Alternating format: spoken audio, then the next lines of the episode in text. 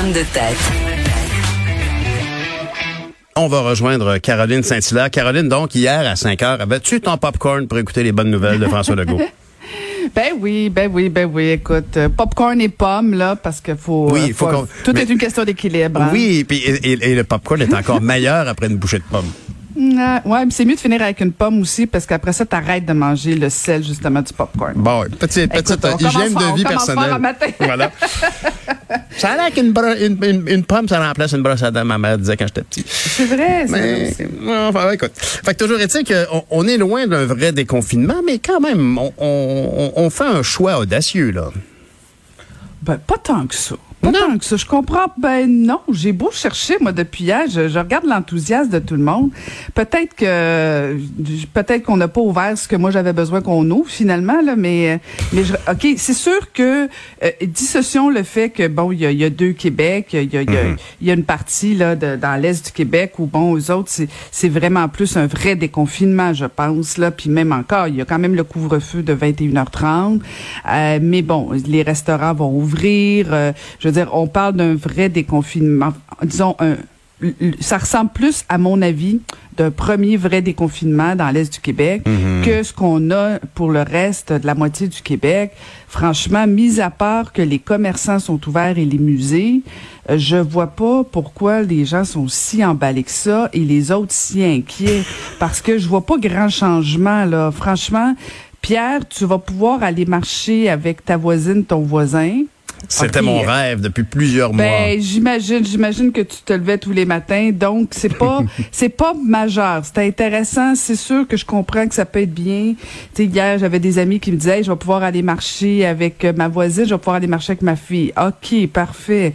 Mais je veux dire, c'est rien de rien acheté par terre. Non, sûr. Euh, les restaurants sont fermés, les salles de spectacle sont fermées, les cinémas sont fermés. Euh, je veux dire, il n'y a pas grand-chose. Puis le couvre-feu est maintenu. Fait que tu, tu feras pas de rassemblement.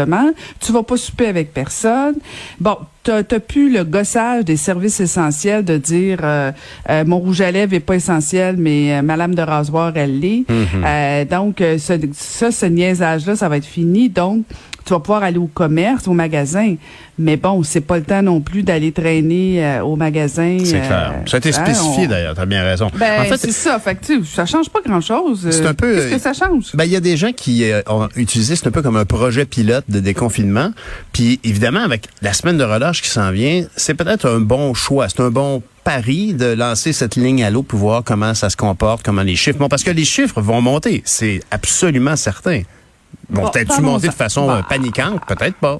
Arrête de faire peur au monde le matin, là, Pierre Dantel. Ben, arrête, arrête, arrête. Mais non, arrête. mais toi, non, non, Non, tous les spécialistes vont te le dire. C'est sûr que les chiffres vont remonter un petit peu. Ben, c'est ceux qui vont monter, puis les spécialistes vont probablement te dire qu'ils vont baisser aussi à un moment donné. Fait que, Ah, on- apprenons- non, mais Non, mais- apprenons à vivre avec la. Non, mais ce que je dis, Pierre, c'est que on est au mois de février. Hein?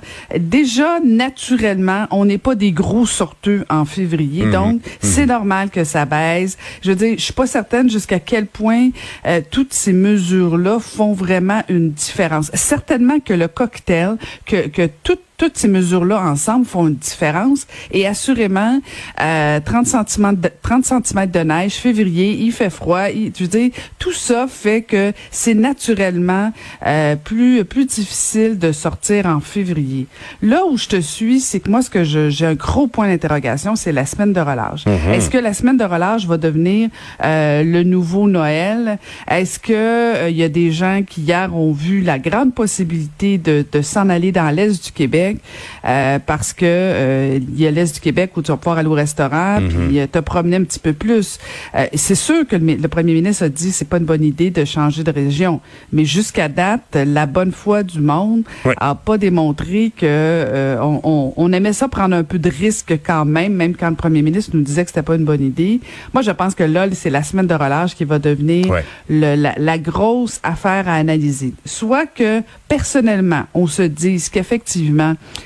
va falloir qu'on se solidarise parce que sinon on veut, en fait, on veut pas retourner en confinement. Euh, mais en même temps, est-ce que il faudra pas, je sais pas, ça, sera quoi l'ampleur des mhm. cas, Pierre? Est-ce que ça va continuer à se stabiliser? Est-ce que ça va augmenter? Mais je pense que va falloir que nos gouvernants réfléchissent à qu'est-ce qu'on va permettre pendant la semaine de relâche, mhm. parce que Pierre, c'est pas tout le monde qui a une grande cour, c'est pas tout le monde qui a des grands terrains.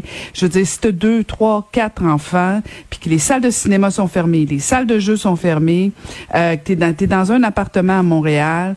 En mars, des fois, il y a presque plus de neige, ou des fois, il y en a encore un peu, mais on est tanné. Je veux dire, tout ça, va falloir qu'on y pense.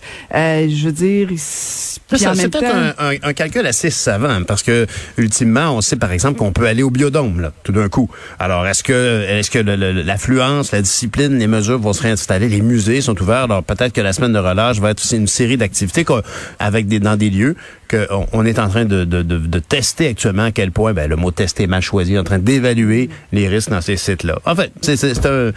En tout cas, ce qui est certain, c'est que le gouvernement euh, et, la, rentrée parlementaire a eu lieu hier, et donc euh, les, le gouvernement est quand même sous surveillance de l'opposition. Et tu voulais me parler de Marois Risky, qui encore une fois, elle est remarquable et elle est redoutable redoutable. Écoute, hier à la période de questions, euh, elle en est presque. J'imagine que Jean-François Roberge euh, doit de temps en temps, il le dira jamais, mais la maudire un peu dans sa tête, parce que elle est effectivement non seulement redoutable, mais efficace. Pierre, mm-hmm. hier à la période de questions, elle est allée sur, euh, sur bien sûr, elle porte-parole au niveau de l'éducation, donc elle comparait les mesures que les députés, les, auxquelles les députés avaient droit à l'entrée à l'Assemblée nationale. Elle faisait référence notamment au plexiglas Mhm. que la, même la qualité de l'air à l'Assemblée nationale avait été vérifiée. Bon, elle, sa température, elle a été prise, mais ça fait pas partie des mesures euh, appliquées à l'Assemblée nationale. Mais donc, elle avait un tableau, elle faisait un comparable à ce qui se faisait à l'Assemblée nationale versus ce qui se fait dans les écoles. Mhm. Et vraiment, son tableau parlait très, très, très fort parce que dans le fond, c'est comme si on prenait soin des députés euh, avec les plexiglas, avec les masques euh, vraiment mhm. efficaces. Et on n'a pas encore ça partout nécessairement au niveau des écoles. On teste pas l'air nécessairement. Donc, eh, le comparable était quand même frappant de dire, OK, on prend pas soin de nos enseignants, alors que c'est la semaine des enseignants. On prend pas soin de nos enfants. Et là, vraiment, M. Robert, j'étais pas content parce que, bon, il disait qu'au contraire, à chaque fois, il, y a, il, améliore les mesures. Euh, mais c'est tout le débat sur la qualité de l'air dans les écoles qui vraiment, euh, M. Robert, j'arrive pas à se sortir de ça. Euh, mais encore une fois, hier, franchement, ma, Madame Risky euh, euh, est comme est comme une petite roche dans, dans, dans la chaussure de Monsieur Roberge, vraiment fatigante, mais en même temps percutante et pertinente. Oui, tout à fait. J'ai hâte de voir aujourd'hui la période de questions parce que vraiment cette question-là de la qualité de l'air, c'est comme si vraiment il arrive pas à s'en sortir du tout. Ben, D'ailleurs, on a remarqué là, la fameuse entreprise en aviation là, qui faisait des, des, des navigateurs CAE, qui faisait des simulateurs, pardon. Euh, s'est associé avec une compagnie américaine pour faire à haut volume des, purificateurs d'air. Alors, euh, pour ils ont peut-être eu un petit scoop, peut-être que ça s'en vient. En tout cas, c'est certain que la qualité de l'air demeure un souci, puis il va falloir s'en occuper à long terme, de toute façon. Ben, Caroline, ben écoute, euh, euh, je, te souhaite ben, bon, bonne fin de popcorn. Bon, bon, bon pelletage, bon oui, pelletage. Salut, Caroline. Bonne journée, à demain. demain